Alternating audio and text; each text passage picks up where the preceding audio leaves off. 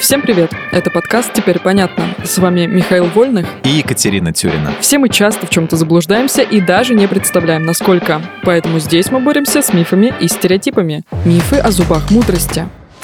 Знаешь, у меня третьи маляры или восьмерки до сих пор не прорезались. Хотя обычно у всех они начинают вылазить в подростковом возрасте.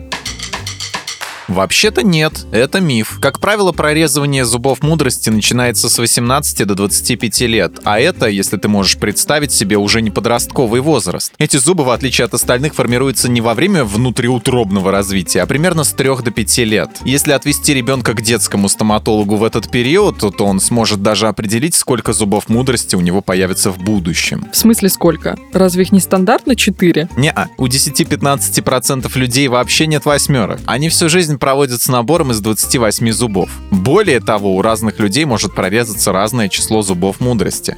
Именно поэтому нормой считается наличие 28-32 зубов. Неожиданно. Я, кстати, слышала, что зубы мудрости всегда нужно удалять. Лучше сразу при их появлении. Это так?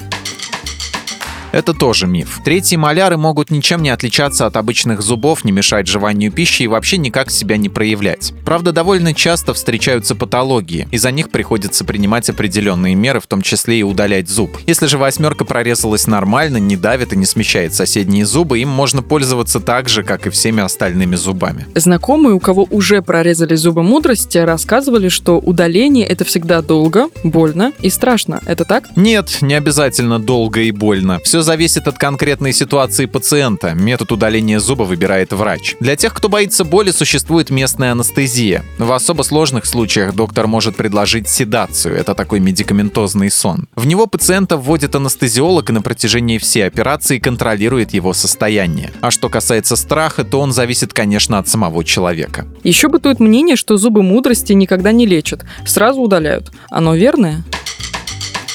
Очередной миф. Далеко не всегда восьмерки нужно сразу удалять. Они вполне поддаются лечению. Если маляр нормально расположен, никак не мешает и не вредит соседним зубам, как я уже говорил, то его можно сохранить. Хотя важно понимать, такие зубы более подвержены кариесу, потому что расположены в глубине челюсти и качественно очистить их намного труднее. Иногда щетка просто не может втиснуться в узкое пространство. Есть еще одна особенность зубов мудрости. Очень часто кариес на них долго не дает о себе знать, и если ты не ходишь к врачу на профилактический осмотр осмотр каждые полгода, то легко пропустить начало болезни и обнаружить ее тогда, когда она уже превратилась в глубокий кариес или пульпит. Теперь понятно.